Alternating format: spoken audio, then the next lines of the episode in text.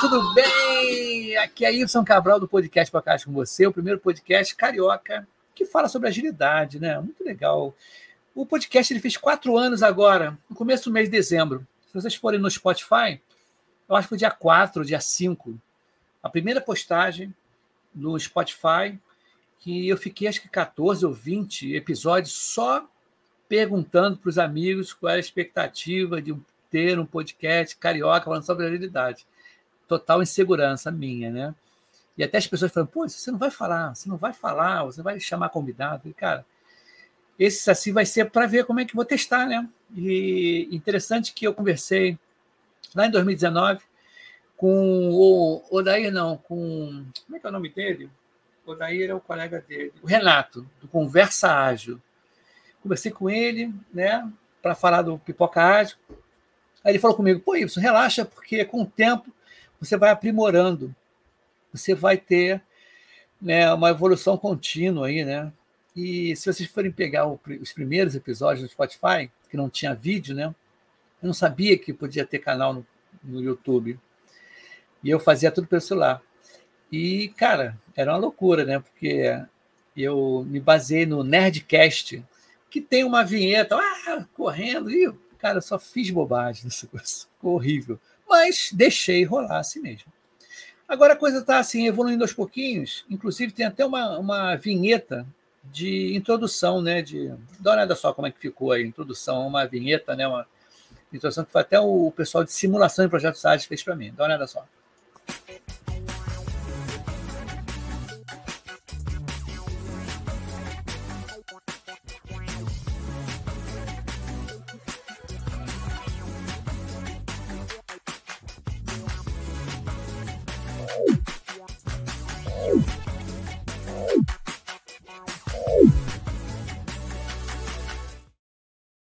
Legal, bem legal. Achei mal barato, porque eu tenho um projeto, não sei se vocês sabem, eu tenho um projeto de simulação de projetos ágeis. Inclusive, ontem teve um episódio com um time, um time marrom, e eles contando a experiência, a expectativa de quando eles entraram e como eles estão agora. E já teve gente, que eu vou pegar alguns depoimentos, que conseguiram vagas no mundo da agilidade, como Scrum Master, como QA, como PO, que só pela experiência do projeto do Pipoca Ágil, eles conseguiram. Interessante, né, cara? Fiquei muito feliz. Achei muito legal assim, essa parada aí. Ao nosso amigo Will Orib, Oribes, né? Oribes, não sei. Adorei a vinheta. Meu camarada. Obrigado. Isso aí. Tamo junto. Mas antes de chamar todo mundo, né? Os meus convidados, né? Hoje vai ser interessante. Vou botar o, o a galera que dá uma força aí, que desde o início tá, tá junto comigo aí. Vamos embora, dá uma olhada só.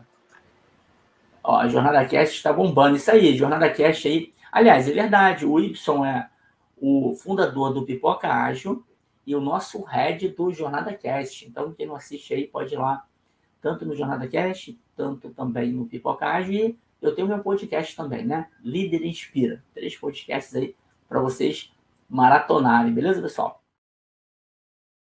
Beleza, professor Muniz. Beleza. Ontem a gente estava junto aí no retrospectiva do podcast Agilizem. Estava eu, Muniz, Mária de Souza, Annelise, tá? É, nós quatro ali com os donos e, e o pessoal do podcast Agilize, né? Podcast, muito legal. E tem outro camarada que eu acho que vocês conhecem, dá uma olhada só, foi muito gozado que ligou para mim e falou assim: ah, vamos fazer uma parada junto e tudo. Então, vamos fazer agora. Pô, então, isso que eu vou apresentar para vocês foi feito sem planejar, foi executado. Então, tem umas falhas aí, dá uma olhada só. E aí, galera, aqui é Ibson do podcast Podcast com você, o primeiro podcast carioca falando sobre agilidade. A parada é o seguinte: novidade lançamento. Estou em parceria com Paulo Caroli. Lançamento direitinho. Fala aí, Paulo Caroli, qual é a novidade de lançamento para Pocágio e afins, né? Fala aí, Ibson, beleza? Cara, um prazerzão estar aqui, né? De carioca para carioca, né? Eu também sou é. carioca, estou morando fora do Rio tempo, mas sou carioca.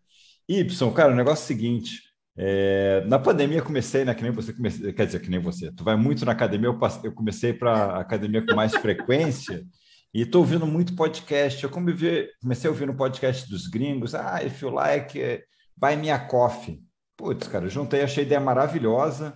Nessa coisa que nem a gente compartilha conteúdo, a gente não uhum. quer cobrar subscrição, não sei o que, coisa constante, mas é legal a galera ter uma chance de pagar um café para a gente de vez em quando. Então agora eu estou usando o tal do mepagaumcafé.com.br e te chamei também para divulgar. É, por exemplo, né, eu termino meu podcast e falo, cara, se tu gostou, quer me pagar um café, me paga um café.com.br barra Carole.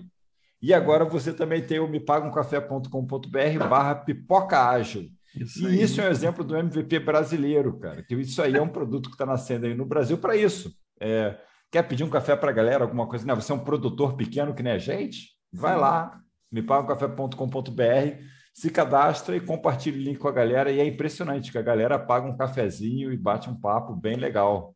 É, isso é interessante, cara. Eu acho bacana para fortalecer a nossa, o nosso, o nosso meio né, que a gente faz, né, divulgar informação, cara. E é muito bacana, cara. Eu estou gostando demais. Quero agradecer aí essa parceria, né? Com Carole e Pipoca é. Ágil junto. Tá, Me paga um café, aí. né? Exatamente. Bom, um prazerzão estar tá aqui. E vamos lá, né? Agitando as comunidades do nosso Brasil. Isso aí, meu camarada. Um grande abraço para você, galera. Agita aí, me paga um café. Valeu, tchau, tchau. Uhul. Valeu. Com esse negócio de uhul, você não tira isso. É um cacuete carioca, né? A parada é o seguinte: chega de mimimi, de lero-lero. Vou chamar meus convidados aqui. Camarada, gente boa pra caramba. Inclusive, um eu conheci pessoalmente lá no Banco Pan. Tá? Foi bem legal um evento lá maravilhoso. Então, vou chamar eles aqui, que eles vão falar sobre equipes ágeis auto-organizadas e, co e, colaborativas. Então, entre ao palco do Pipocagem, não, vocês não vão pagar esse mico dançar, fica tranquilo. Eu danço por vocês, tá? É, na entrada, claro, né? Porque é fogo, cara. Não vou fazer isso com meus convidados, assim, né? Mas entre o palco do, do Pipoca Ágil, Luiz Pereira e Gabriel Pacheco. Uhul, tamo junto. Como é que é? Dá para dançar, não? Uh! Beleza, tudo bem, gente? Boa noite aí. Sinto-se à vontade para se apresentar, né? Você se apresentar. Luiz. Vamos lá, pessoal. Pô, Ibsen, obrigado pela oportunidade. É, antes de me apresentar, eu queria parabenizar o Pipoca Ágil pelos 500 episódios, né? Não é qualquer Verdade. podcast que chega nessa marca e são episódios assim muito muito legais com vários assuntos aí falando sobre agilidade sobre outros temas que compõem nessa essa comunidade então aí parabéns aí mais uma vez é, para você para o time que está por trás do Poca Ágil todos todos participaram também é, desse sucesso né então queria parabenizar você bom é, sem mais delongas meu nome é Luiz Pereira eu sou agile coach aqui do nosso Banco Pan né? É, e estou aqui para falar um pouquinho sobre essa questão de times auto-organizados, é, colaborativo. Caramba, como é que a gente consegue é, trabalhar com esses times? Como é que a gente motiva? Como é que a gente engaja? O que, que a gente pode estar tá dividindo experiências com vocês, tá? Então, basicamente, uh, é isso aí. Gabriel, vai que é sua, cara. Oh, obrigado. Boa noite, pessoal, para quem está ao vivo, para quem está assistindo aí no replay, né? Sejam muito bem-vindos. Eu queria agradecer o convite aí do Ibson, do Luiz, que fez essa ponte, né? E me apresentar, eu sou Gabriel Pacheco, eu sou diretor de operações da Uniágio, para quem ainda não conhece, né? Uniágio, uma escola aí de treinamentos para agilidade. E estou aqui hoje para poder compartilhar esse assunto aí, que o, o, Luiz, a gente já dividiu, né? Uma bancada esses dias atrás aí num evento do Agile Trends, e agora a gente está aqui para falar sobre isso também. Então, muito obrigado aí pelo convite, pessoal. Que legal, bacana. A parada é o seguinte, cara, esse tema, é, como a gente estava conversando nos bastidores, é um tema bem amplo, né? Porque, e é intrigante. Porque uma das coisas que a gente, às vezes, até quando criança, a gente tem a educação de ser sempre o melhor da turma, tirar a melhor nota, e a gente quase não trabalha essa parte colaborativa, né, cara? Impressionante, é sempre uma coisa meio egoísta. E isso a gente está tendo reflexo agora com esses métodos ágeis, né, cara? Que a colaboração é fundamental. O que vocês podem falar sobre isso aí? Colaboração aí, auto-organização. Pode falar, Gabriel. Faz um complemento. Bom, vamos lá. Colaboração, né? A gente tem ouvido falar muito sobre, sobre isso, né? Da importância da colaboração, porque hoje em dia no mundo, no mundo moderno de trabalho, né? A gente trabalha em equipe. Então, é, dificilmente a gente vai estar trabalhando sozinho. Quem quer trabalhar numa grande empresa, mesmo que ainda não utilize métodos ágeis né, no, no seu trabalho, mas trabalhe em equipe, que inclusive é uma das, das competências mais pedidas por aí pelos recrutadores, é saber trabalhar em equipe.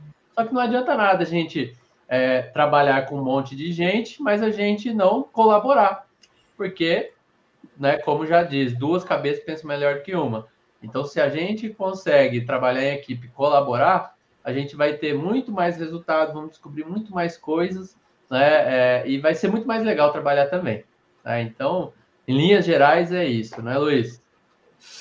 É verdade, Gabriel. E uma, é um grande desafio das empresas, principalmente, a gente que trabalha com times, né, etc., é que você, dentro desse time, tem muitos talentos.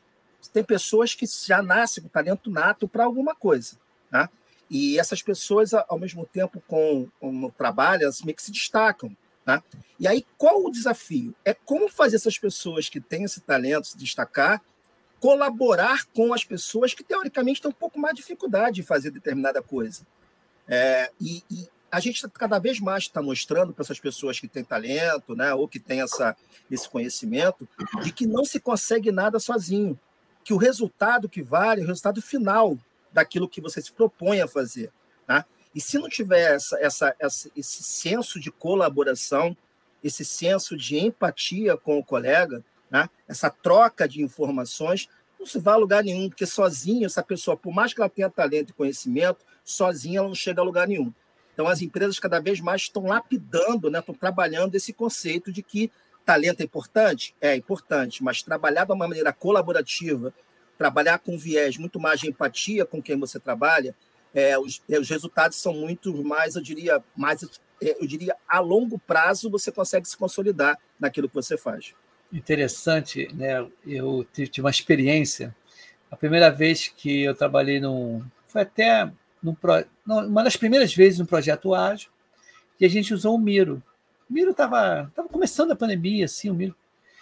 E na primeira reunião, que foi no, foi um discovery né, de uma, uma semana ou 15 dias, foi grande discovery. A primeira vez que nós entramos, assistir uma garota falando assim: Ih, nossa, a gente está fazendo tudo junto aqui. Que legal. Falei: bem-vindo ao mundo da colaboração, né? Todo mundo está co-criando. E é uma ferramenta que está fazendo super mega sucesso. São essas ferramentas colaborativas que você pode trabalhar junto, né? Impressionante isso também, né? Você para para pensar. Antigamente eu falei, caramba, será que vai existir um dia esse momento de todo mundo está trabalhando no mesmo lugar, como o código também é feito assim, né? colaborativo também, as pessoas podem mexer no mesmo código, e é muito bacana isso. Mas quais são as características de uma pessoa? Não sei se eu. que a gente não combinou nada, gente. Aqui sabe como é que é, né? Aqui a gente não combina nada, as perguntas vão surgindo. É, ser colaborativo, é, o que vocês acham? Quais são as competências para desenvolver o, essa parte colaborativa na pessoa? Bom, vou começar agora para depois passar a palavra para o meu colega. É, ser colaborativo, é, isso até no nosso dia a dia, é exatamente trabalhar muito esse conceito que anteriormente eu acabei de falar, né? de empatia. Para você colaborar com alguém, você precisa se colocar no lugar dela.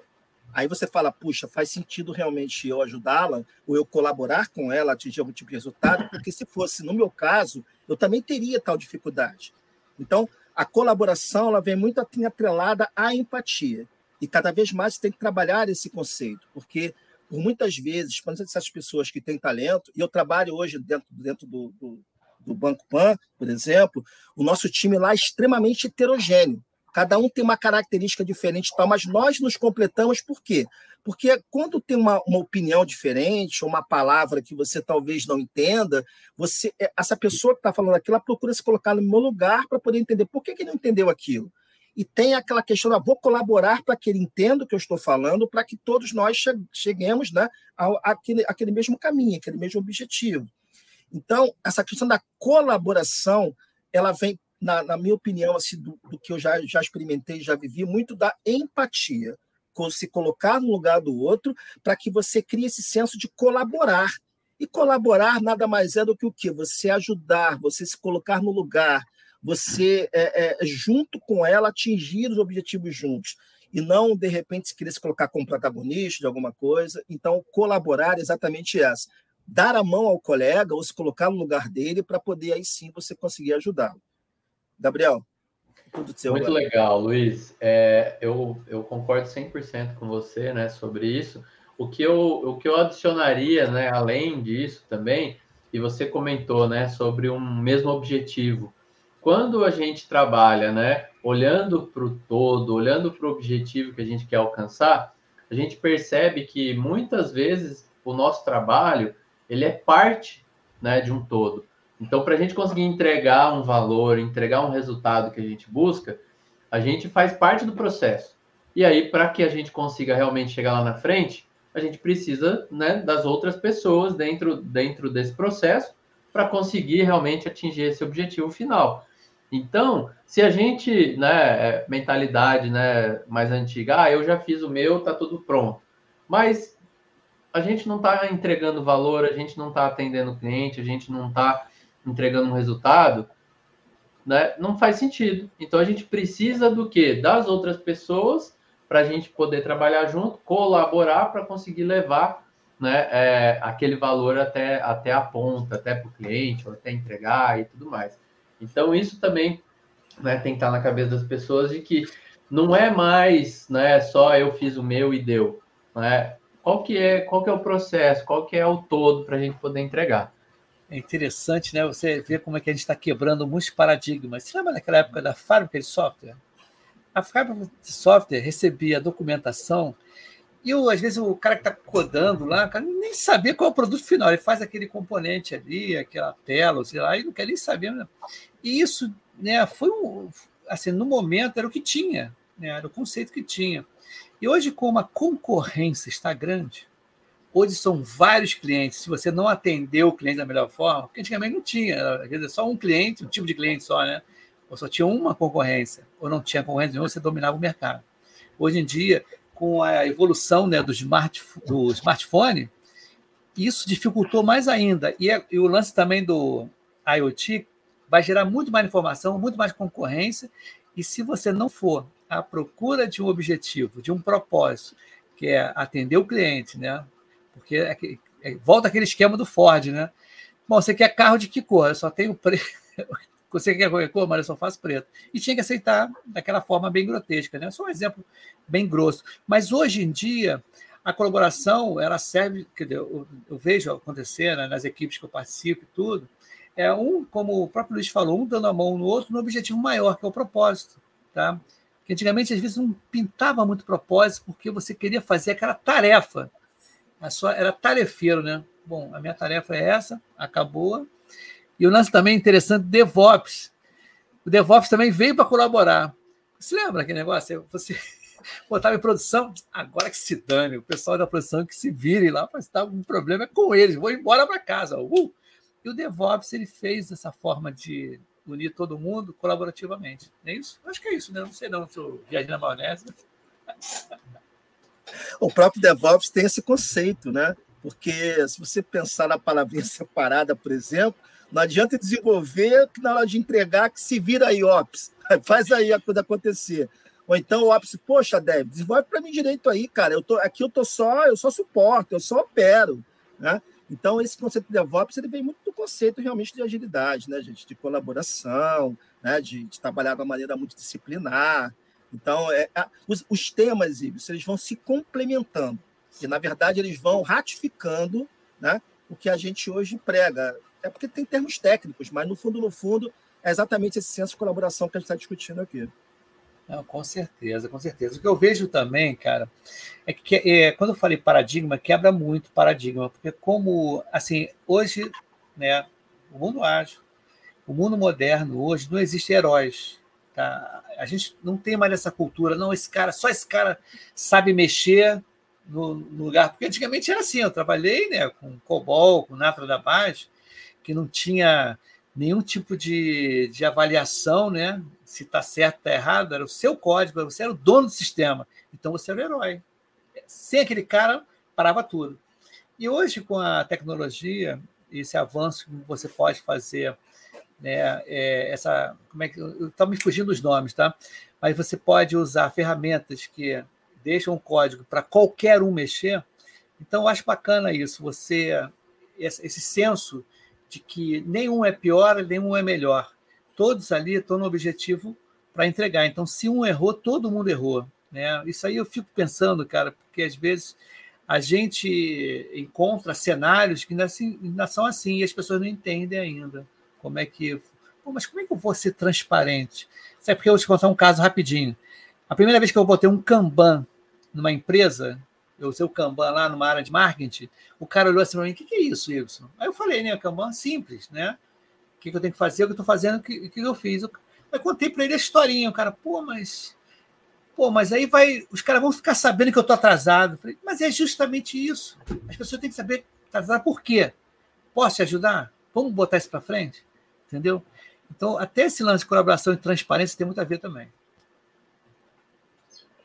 É, e, e, isso que você falou aqui do código, né, me veio na cabeça aqui lá do, dos primórdios, né, que no XP tem um conceito lá no XP que é propriedade coletiva. Sim. Né, que é justamente para que qualquer desenvolvedor possa trabalhar em qualquer parte do sistema. É, antigamente era muito comum, né? Eu trabalhei assim também. Ah, esse módulo aqui é meu, esse componente é meu, só eu mexo o medo de alguém mexer e dar errado, estragar, ou escrever alguma coisa que, que tá errado. Então tinha muito esse negócio de, ah, esse aqui é meu. E aí, é, com essa questão da propriedade coletiva, é justamente isso. E não se aplica somente o código, né? Eu Sim. acredito que é, é, a gente pode levar isso para qualquer coisa no nosso trabalho, onde a gente não precisa ser dono de alguma coisa, a gente precisa ser responsável. E aí, qualquer pessoa da equipe que tiver é, apto para poder trabalhar naquilo, se for uma necessidade, vai poder atuar dentro daquela, daquela atividade ou daquela frente para conseguir entregar alguma coisa. Então, a coletividade, né, a colaboração que a gente fala tanto, é justamente por isso, para não ter dependência de indivíduos, né, de heróis, é, e conseguir realmente fazer o trabalho que precisa ser feito sem depender de uma pessoa ou outra. Senão ninguém mais tira férias, ninguém mais consegue ficar doente, porque né, tem aquela dependência e a empresa não funciona se, se ficar com essa dependência de uma pessoa só, né? Cara, tocou num assunto que é muito recorrente, cara. É os caras que não podem tirar férias. É um cara só, é um arquiteto para todo mundo. É um cara de, de, um full stack aí que sem ele, cara, eu já vivenciei muito isso. Acho que todo mundo já vivenciou, né? Porque, cara, como é que você não vai tirar férias, cara? Não acredito que não tem um backup seu, né, cara? Isso aí rolava muito, né? Ainda rola um pouquinho aí, né, Luiz? É porque, Ibson, assim, ó, é, há, há, tempos atrás, quando você. Eu comecei a trabalhar em 87. Há tempos atrás, o, você deter o conhecimento era algo que te diferenciava. Era algo que conseguia, você conseguia se sustentar no emprego, era algo que você Sim. era visto como uma referência. Então, quando você detinha o conhecimento, você tinha receio, vou chamar de medo até mesmo, é, de passar aquele conhecimento. Você perdia importância se você passasse, né? E hoje, é, é, é no mundo atual, é totalmente ao contrário. Você é. precisa exatamente é, disseminar conhecimento, você precisa saber transmitir conhecimento, comunicar esse conhecimento, isso te torna diferente, um profissional diferente. Você consegue fazer isso. Então, como, como assim, o mundo muda o tempo todo, né? E, e, olhando, olhando a agilidade que estamos falando aqui agora, que é times auto-organizados e colaborativos, isso é exatamente isso, é essa questão de adaptação. O mundo mudou, né? Então, esses, essas pessoas que você acabou de falar, que ah, COBOL, cara, COBOL hoje em dia é mosca branca. Só que se o cara continuar a saber COBOL, uma hora isso vai morrer, né? E que o mundo muda, as coisas mudam. Então, é, é só para reforçar isso, como as coisas, como os valores, né? os valores da sociedade, os valores profissionais vão mudando. Quem detinha conhecimento era um cara importante. Não, isso eu conheço, não vou dividir com ninguém, porque se eu dividir, poxa, eu vou perder a minha importância. Hoje em dia, gente, pelo contrário, quem segura conhecimento é uma pessoa que não é, é, é não é bem grata dentro do time, por exemplo. O time não gosta de pessoas assim ele, ele expurga, o time margeia essas pessoas, porque essas pessoas não vão agregar nada. E aí vai dentro do que a Gabriel acabou de falar também, que a gente já falou, que é, pessoal, tudo é em função de um objetivo, tudo é em função do cliente. Não importa se eu fiz, se o Gabriel fez, se o Y fez, o que importa é que todos nós precisamos fazer, não a nossa parte, mas a parte do todo, para que a gente consiga atender os objetivos da companhia, a necessidade do cliente, enfim. Então, essa, essa, esses valores mudaram no decorrer do tempo e em muito pouco tempo. Né? Isso estamos falando aqui na década de 80, 90, e nós já estamos no século XXI. Então, se você não conseguir se adaptar, você acaba você ficar out é, no contexto como um todo. Não, é até interessante, você falou uma coisa que. Eu vou dar um puxar um adendo aqui, né? é, sobre até etarismo, tá? Porque eu vejo uma galera que ainda não consegue virar a chave, não se adaptar, porque está nos conceitos antigos ainda. Eu vejo muito. Eu tenho vários amigos que estão próximos de 60, ou já de 60 e pouco, se aposentaram e tudo. E às vezes as pessoas só falam do passado. Né? E eu acho que a gente tem que falar do presente para o futuro, não é esquecer o passado. Mas às vezes o jovem não quer escutar isso, ele quer pá, é daqui para frente. Ah, porque no meu tempo era assim. Não, já passou, amigo. Isso aí já passou. Você trazer as suas experiências. E uma das palavras que a gente tem, que você falou, foi muito legal, cara, adaptação. O mundo mudou, nós estamos aqui, eu acho que nós estamos na, na, em cinco décadas de pessoas ainda trabalhando, ou quatro.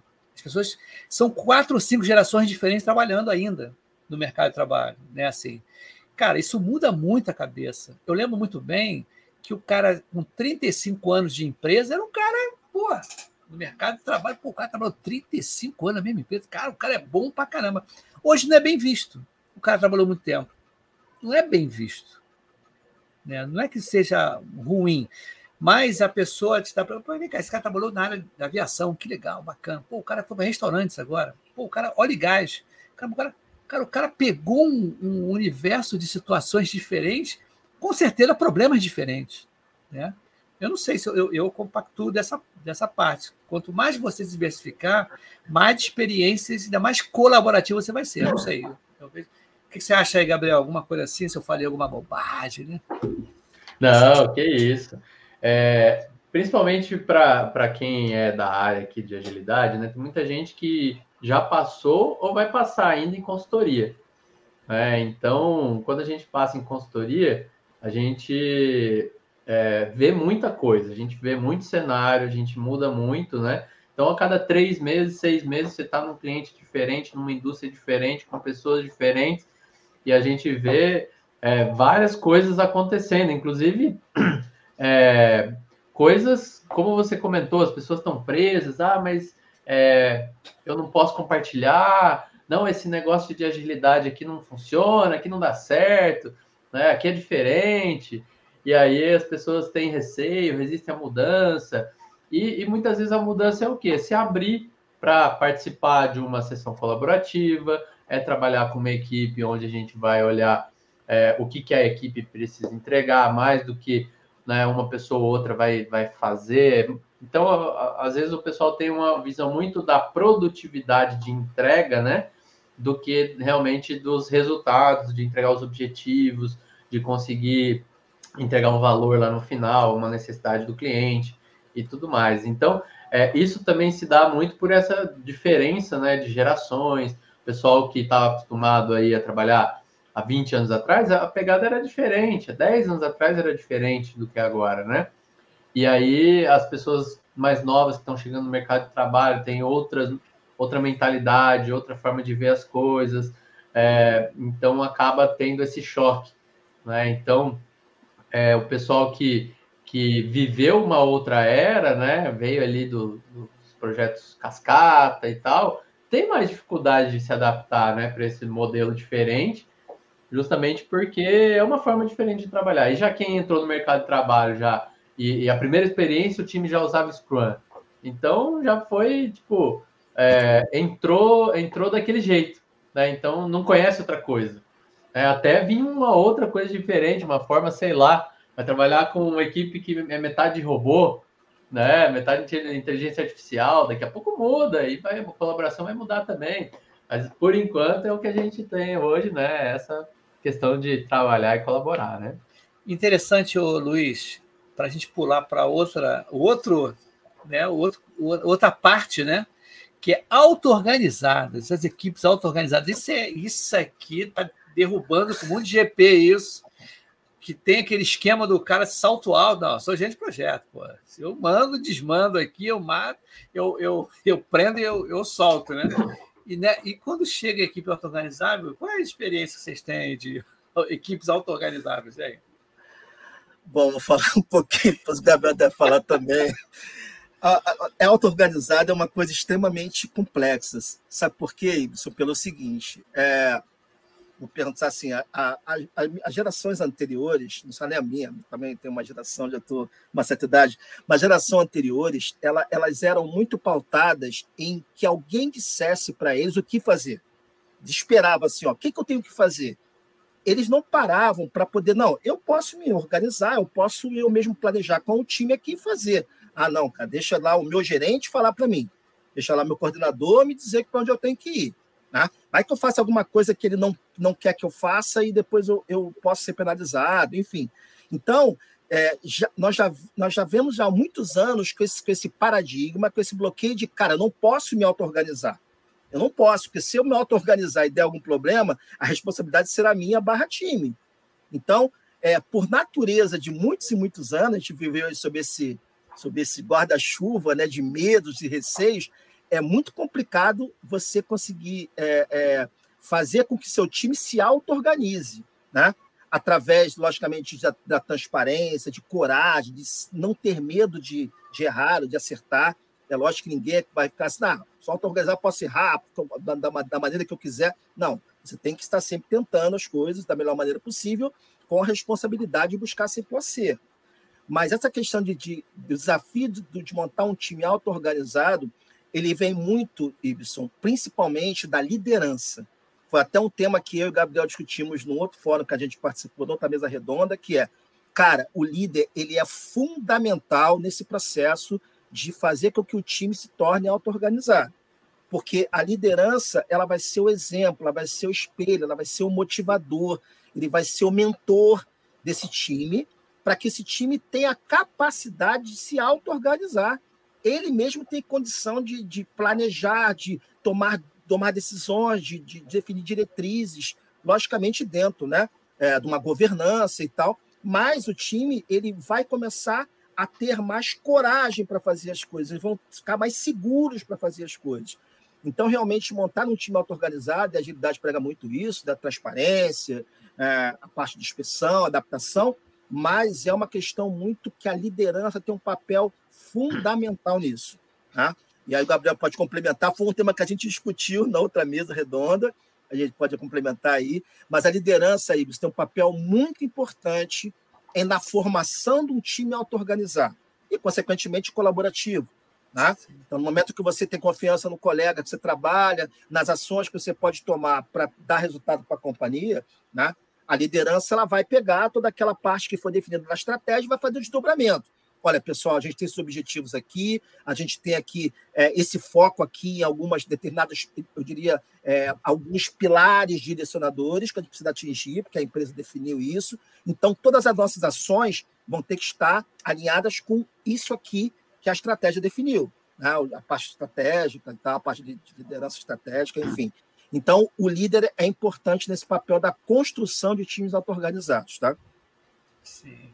Diga aí, Gabriel. É legal, né, você falar isso, Luiz, que eu estava me lembrando aqui daquele, daquele fórum que a gente estava, e aí no momento que a gente estava falando assim que as equipes elas têm que ter autonomia, é, tem que ter uma, uma certa tolerância à falha, tem que aprender com os erros e tudo mais. Né? Aí eu, né, nessa hora, eu percebi o, o a feição das pessoas, né, dos líderes principalmente, e aí a gente falou, não, mas é claro que com responsabilidade, é. não vou errar. E aí líderes assim, ó, é isso mesmo, isso mesmo.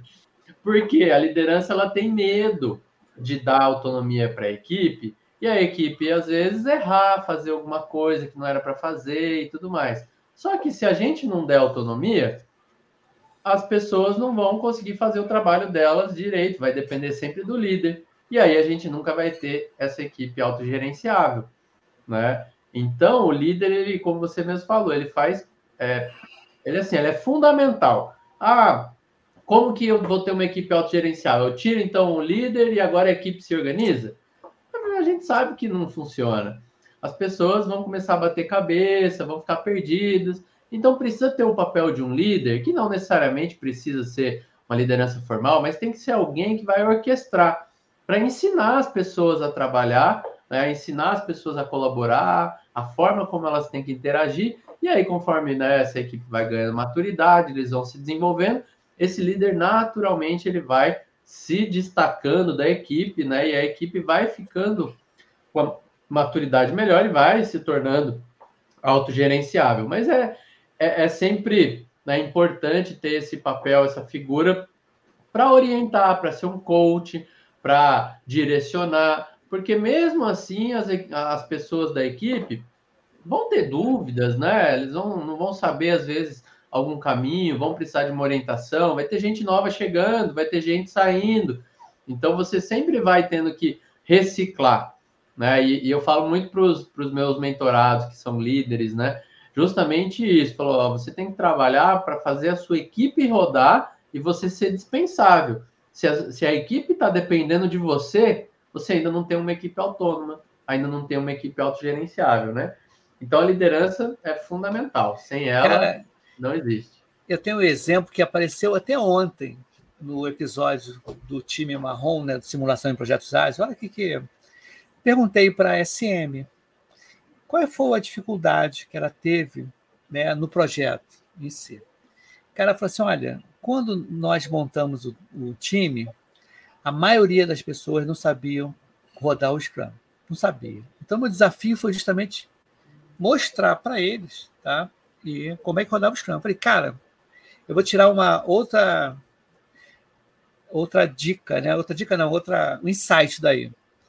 Eu sou o criador do projeto, eu sou o cliente mentor. Imagina se eu tivesse fazendo o papel dela, com não, você tem que fazer isso, tem que fazer aquilo. Cara, ela não ia ter esse desafio dela quebrar até a cara, a cabeça, para tentar né, é, rodar. Tanto que eles já estão, acho que mais de seis meses. O, o grupo está junto. Tá? Saiu gente, entrou gente. Então foi legal, porque depois ela falou assim: pô, isso é, é interessante, você me ensinou deixando eu ser autônoma. Porque o, o, o esse lance de colaboração auto-organizada, quando eu criei, pô, tem tudo a ver com o projeto de simulação, que eu criei o projeto de simulação, mas eu não quis gerenciar nada. Cara, vocês são auto-organizáveis. É, é básico, colaboração. Auto então, eu não fiquei sabendo, separando o time, nada. Cara, claro que no início, muita cabeçada. Tá? Muita cabeçada. Foi muito gozado, o Luiz e, e Gabriel. Chegou uma pessoa para mim assim, falou assim: Y, uma X, né? Estou com um problema seríssimo. O que foi? Cara, as, são dois Scrum Masters que eu ponho, dois Scrum Masters e dois POs, para as pessoas interagirem, porque não conhecem ainda, né? Aí falou assim, assim, uma SM não veio nunca. E a última vez que ela veio, começou a dar ordem em todo mundo aqui, todo mundo ficou chateado, eu bate boca e tudo, falei, calma. Aí eu falei com ele, faz o seguinte, pega essa pessoa, né, o, vocês que estão fazendo, fazem a daily mesmo, todo dia, durante duas semanas, e conta quantas vezes essa pessoa vem. Se ela vier uma vez com a Gerimar, o time pode tirar. Pode tirar. Pode falar assim: olha, o time não quer mais você por causa disso, disso, disso. Você tem os fatos ali. Beleza, tudo bem. Aí o que, que aconteceu? Passado uma semana, eu acho, alguns dias, essa Scrum me procurou. Oi, Y, tudo bem? Oi, tudo bem. Você pode vir numa reunião comigo aqui, resolver um problema? Eu falei, não, não posso. Você é o Scrum. Você que tem que resolver. Porque eu sou o cliente, mentor, eu não vou, senão vai ser, vai ser o martelo de tora aqui, vai inibir todo mundo. Então você tem que ser o seu papel, desafiar. E outra coisa diferente, Gabriel e Luiz, que aconteceu, foi o mesmo time, muito gostado, eu morro de rir. Um cara chegou para mim e falou assim: Ibson, tudo bem? Falei, tudo bem. Cara, eu sou sênior, eu estou entrando como que é a sênior aqui. Sênior, sênior. Pô, legal, cara. Ah, então eu quero ser sênior aqui, eu quero coordenar tudo. Falei, Pô, beleza. Aí Aí depois eu fiquei pensando, será que ele quer ser também o coordenador de SM e, e PO, né? Do time? Será que ele quer ser líder? Né? Aí eu fiquei assim, meu amigo, na boa. O que, que você quer? Que tipo de liderança você quer? Ah, não, entre os QAs mesmo. Ah, então beleza, entre os QAs você pode ficar, né? Mas faz um favor para mim, você pode mandar um e-mail, mandar um, um, um, vídeo, áudio, dizendo que a partir de amanhã eu sou líder? Eu falei, não, líder, liderança se conquista, amigo. Como é que eu vou botar você como líder? Martelo de Thor, né? Pô, cara, entendeu? Então tem umas sacadas que a gente tem que dar, né, não, Luiz? E é legal, cara, um, um projeto que eu estou, assim, eu estou aprendendo muito com isso. Entendeu? Porque as pessoas trazem essa diversidade de coisas, cara. Hoje eu recebi, foi até interessante, é bom falar, não vou falar nome de pessoas, mas me deram umas histórias de usuário. Quando eu vi a história do usuário, cara, que me deram, cadê os campos? Cara, nunca vi do usuário sem campo, assim, não tem. E olha que era uma interface, era um cadastro. Mas na usuário não tinha campo. Aí a pessoa veio daí. Eu sei, mas a gente ficou com dúvida. Cara, dúvida, pergunta ao cliente, não faz nada. Não faça nada. Fizeram umas cinco ou sete histórias. Cara, faltando uma opção de coisa, cara, não faz. Pergunta ao cliente. Cliente, a gente está com uma dúvida aqui. O que, que é isso? Eu falei eu botei vários vídeos, é, vários áudios. Olha, essa história está faltando os campos, quais são as restas. Aí depois fala, ah, isso a gente estava com dúvida. Cara, antes de fazer, pergunte. Entendeu? Então, muito legal. Cara, eu me amarrando nesse negócio. Mas, cara, e a galera tem que ser colaborativa, até com o cliente também, colaborativo com o cliente, entender o cliente, não, não é só entre equipe, não, tem que ser também com o cliente. Tem uma, rola uma parada dessa aí também, não rola? Vai lá, Gabriel. Não, acontece, né? Porque a gente é, a gente tá pensando da equipe, né? Equipe ali colaborando e tal. Não, mas com o cliente só eu, só eu sou PO, só eu falo. Né? Ou com a área de negócio, ninguém fala. Ninguém nem vê a cara do cliente, só, só tem o, a pessoa que vai lá. Né? E, e colaborar envolve isso também, né? Quando a gente fala lá do, do, do Scrum, por exemplo, você tem stakeholders participando, né? O cliente mais próximo. Então, a equipe tem que entender o cliente para conseguir fazer né, melhor o trabalho que tem que ser feito. E isso é uma forma de colaborar. Quando a gente fala de design thinking, né, a gente vai fazer uma Lean Inception, a gente vai fazer um design sprint. O que, que é? Colaboração. Você vai ter pessoas de diferentes áreas, pessoas de produto, tecnologia, de áreas de negócio, todo mundo ali é, trabalhando, pensando num produto, pensando num serviço, pensando em alguma questão que precisa ser resolvida. E aí tá todo mundo colaborando, todo mundo olhando para a mesma coisa. Né? Então não é só ficar ali, ah, vou colaborar entre meu, minha equipe aqui de 5, 10 pessoas e esqueço o mundo. Né? Tem a colaboração entre as equipes também. Colaboração entre áreas, entre empresas, cliente fornecedor, tem que ter colaboração. E na, na vida real, né, gente? Vamos ser sinceros, na vida real aqui ainda está um pouco distante disso acontecer, né? Mas a gente sabe os caminhos. Uma coisa, Luiz, que aconteceu ontem, olha só, nessa foi muito legal ontem o um episódio com o time, porque olha, isso é importante falar. Muita gente desconhece o trabalho do X, acha que é só fazer tela. Então, aí eu, eu já tinha falado, alguém já tinha falado isso comigo em outra equipe, mas outra equipe foi legal, falou assim, até o Scrum Master, e eu falei assim, olha, sempre que a gente não sabia da carga que o Scrum Master, do, que o, o X tem para chegar a uma tela. O brainstorm, o, o benchmark que faz, a, a paleta de cores, cara, uma porção de coisa que as pessoas não tinham noção do que, que era. E isso deu treta, porque as pessoas não estavam entendendo no, no início. Então você vê, a, auto, a, a auto-organização fez com que, se fosse uma outra tipo de SM, outro tipo de grupo, o pessoal ia isolar ela. Mas a, auto, a autogestão, o autogerenciamento deles ali, não, é importante a gente entender como é que é. A gente não está com a, com a verdade. Então é interessante que eles falaram isso no episódio. Eu achei bacana, porque eles acabaram se autogerenciando por conta, né? Até o garoto, o Dev falou: olha, tá até eu, eu peguei um corte. Eu, antigamente, ele falando, eu pegava a história, o documento, e só queria fazer aquilo ali e acabou, não queria entender mais nada. Entendeu? Ele falou isso. falei, cara, e agora eu sei o que o X faz falando, eu sei o que, que ela faz, eu entendo o que, que o PO está falando e eu entendo do projeto. O desenvolvedor falando isso, não, que antigamente não tinha, quer dizer, algumas partes não tem ainda, acho que tem muita, é, tem muita formação ainda que ainda os conceitos ainda não são bem vistos, né, ou bem explorados com relação à colaboração, à auto-organização. Tinha mais ou menos isso também, Luiz? Alguma coisa assim, esse, esse naipe? É, é então, é, quando a gente trabalhava com os projetos tradicionais, principalmente, a gente tinha uma diretriz. Não sei se o Gabriel trabalhou também com projetos é, cascata, né, preditivos, enfim, que é, pessoal, tem que seguir o escopo. Segue o escopo. Então, você tinha lá, trabalhei com, com RPs, SAP, por exemplo. O SAP lá, o, o ABAP lá tinha que pegar lá o descritivo e seguir fielmente aquilo ali. Mas o ABAP tá vendo de repente que não era bem aquilo, não fazia sentido. O cara fala, mas não tá fazendo sentido. O cara fala, cara, faz o que está aqui na especificação, não discute. Porque assim Sim. foi levantado lá pela analista de negócio e tal, foi assim que ele, que ele mapeou.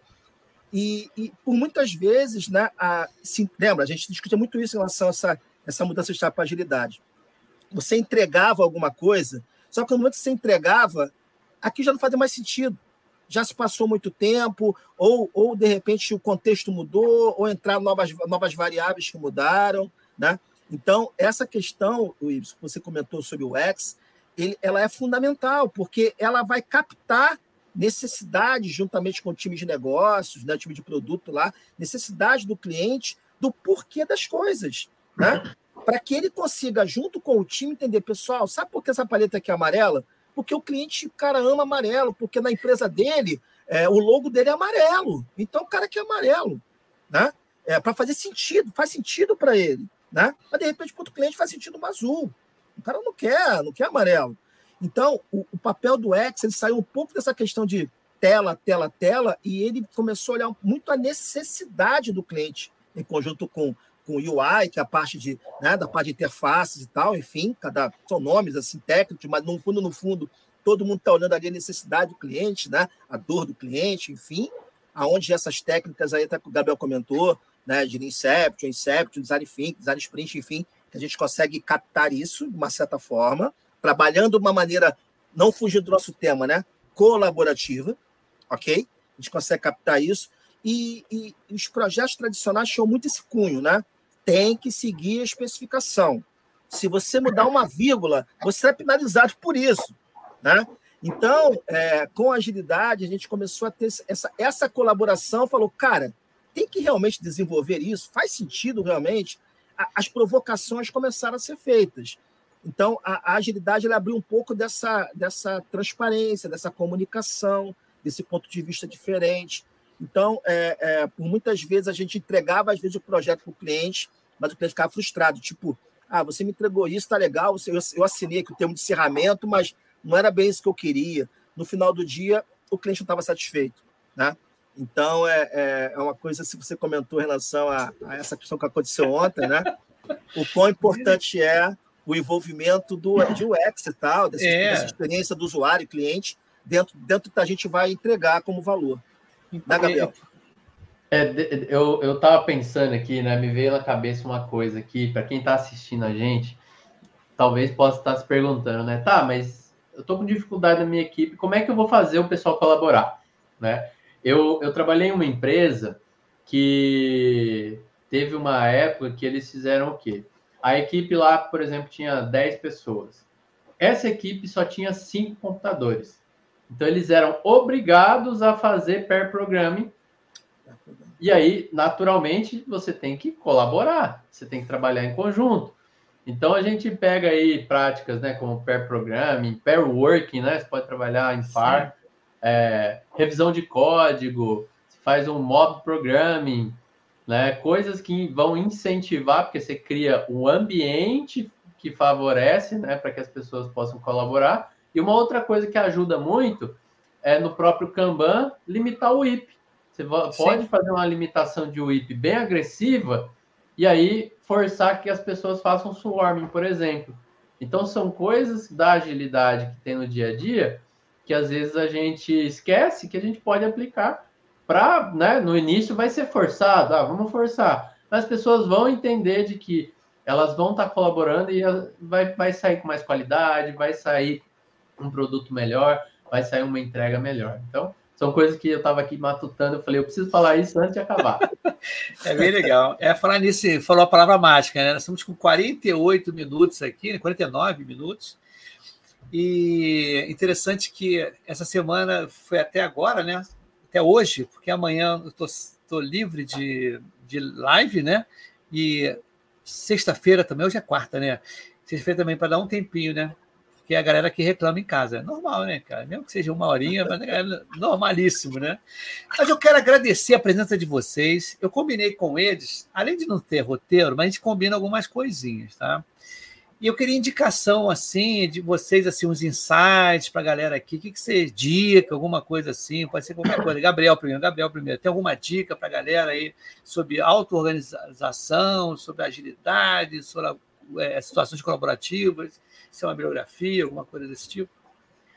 Bom, é, dicas, né? Como a gente já falou bastante coisa aqui, eu acabei dando algumas dicas, né? Mas principalmente se você é líder, se você atua, né, como Scrum Master, como um Agile Coach, é trazer a importância do porquê que a gente tem que colaborar, quais são os benefícios que a gente vai ter com, com a colaboração, mostrar para as pessoas, porque tem gente que ainda guarda para si, né, como a gente comentou, mas mostrar para essas pessoas o que, que elas vão ganhar de benefício, que é poder ter tranquilidade para tirar umas férias, que é né, você ter ali uma pessoa que é o seu backup muitas vezes, ou você conseguir né, fazer parte de um processo para entregar alguma coisa.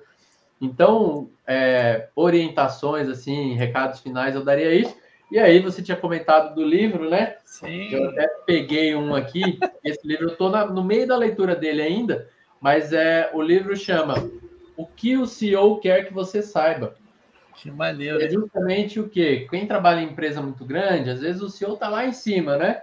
E a, e a gente nem conhece, ou nunca nem ouviu falar e a gente não sabe o que ele quer, porque ele fala para os diretores, diretores falam para os gerentes, gerentes falam para os líderes, até que chega para as equipes. Então é, é um livro muito bacana que eu estou lendo, estou gostando bastante, porque traz muita informação assim, numa cabeça né, de um executivo, de um, de um CEO, é, que a gente, todo mundo precisa saber. Né? Porque a gente às vezes fica lá no dia a dia preocupado com uma coisa e o CEO está preocupado com outra. Então, é importantíssimo esse livro aí, eu queria trazer para vocês de de é, recomendação de leitura. Que legal. E aí, Luiz, qual a parada? Legal. Vamos lá, eu, eu participei de uma palestra e, e aí, no caso, eu fui de uma indicação do livro bem interessante chamado Times de Times, tá? Ele foi escrito pelo Stanley McChrystal, né? É um, um escritor aí americano, e ele fala exatamente de como você vai liderar equipes, tá? Em um mundo em constante transformação. E aí vem muito a, a, a ver com o que a gente está discutindo aqui agora, porque esse livro foi muito pautado é, na época da guerra, né? E como é que foi definido, como era, era gerenciado times e como isso foi se transformando até os dias de hoje. Então, achei bem interessante essa, essa dica né, que, que o palestrante deu para a gente lá durante esse, esse seminário. E aí depois eu só posso liberar para você o linkzinho desse livro. Eu vou até tá. comprar esse livro capa dura, porque eu gosto ainda da, de ter o livro, assim como o Gabriel pegou agora, né, na mão ali e tal, aquele sentido de propriedade, aquela coisa assim, Sim. pô, é mais, é mais, é meu, né? Então é bem legal você ler e tal, porque fala exatamente desse, desse tema, assim, que não existe uma fórmula mágica, tá? Não existe ah, como liderar melhor, como. Existe ali, são insights que a gente vai pegando, a gente vai olhar o nosso contexto, vai olhar as pessoas com quem nós trabalhamos, né? como as pessoas se comportam, o seu comportamento no trabalho, né? no dia a dia, para que a gente crie, crie uma liderança sempre olhando ser servidora. Né? Então, esses insights desses livros aí que o Gabriel acabou de propor aí, e essa que eu vou te passar depois para você poder dividir com a comunidade aí, eu acho que vai ajudar muito no nosso dia a dia, da gente poder exatamente criar equipes ágeis, logicamente sempre focando na auto-organização e na colaboração. Que legal, né? E falar nisso, vou fazer um jabá, meu jabá aqui, né? Que é Jornada Ágil Além da TI, em que eu fui curador. E todos os livros da jornada, não me lembro desde quando, o Pipoca Ágil, ele é o podcast. Opa, não sei se vai dar, não dá para ver, não dá para ver. Mas ele, o Pipoca Ágil, ele é o podcast que, da jornada colaborativa também. Tem o Jornada Cast que eu faço, é, sou head dela. Mas é isso aí, cara. O mundo está mudando e a gente tem que se adaptar a esse mundo. Antigamente quase não mudava muita coisa, era muito repetitivo. Hoje em dia a gente está falando uma coisa que daqui a seis meses muda tudo, ou até de um dia para o outro a coisa está mudando, né? É impressionante. É impressionante. A gente pode ser, ah, vou programar daqui a dois anos, daqui a cinco anos. Cara, não adianta, amigo. Sempre falam comigo, me perguntam, Y, o que você vai fazer daqui a. O que você pretende daqui a cinco anos? Aí eu falo assim, cara, até ontem eu falei mesmo, eu falei, cara, eu pretendo ter saúde, amigo. O resto a gente faz. Porque ter saúde, o resto vai fazer, cara. Porque não adianta, cara. Tem coisa, muita coisa mudando. Quem diria que a gente ia ter um chat GPT com tanta facilidade, cara? Quem diria que a gente ia ter um, um carro elétrico? É caro pra caramba, mas, poxa, a coisa está andando dessa forma. Quem diria isso de um ano para cá, cara? As coisas mudando muito. Então, são certos paradigmas que a gente está cortando. Isso aí, cara, é reflexão para a galera que está ainda no passado e a gente tem que estar tá no futuro, cara, da frente, né? É aquele lance que eu teve um Cortella fala assim mesmo: a vida é que nem um carro. O vidro da frente, o para-brisa, é o presente e o futuro. E o retrovisor é o passado. Você tem que estar consultando lá, mas você está de olho no futuro e no em frente. Interessante esse tipo de coisa, né, cara? Se você se prende muito no passado, você não vê a frente, não vê o futuro e não vê soluções. Então, vocês fiquem aí, que eu vou desligar aqui, dar um adeus para a galera, a gente dá um adeus para a galera, para a gente mandar um feedback depois daqui, tá bom? Gente, valeu. Beleza. Acho que é só semana que vem que tem. Eu nem sei se tem semana que vem, vou ver. Minha agenda é meia louca, né? Valeu, pessoal.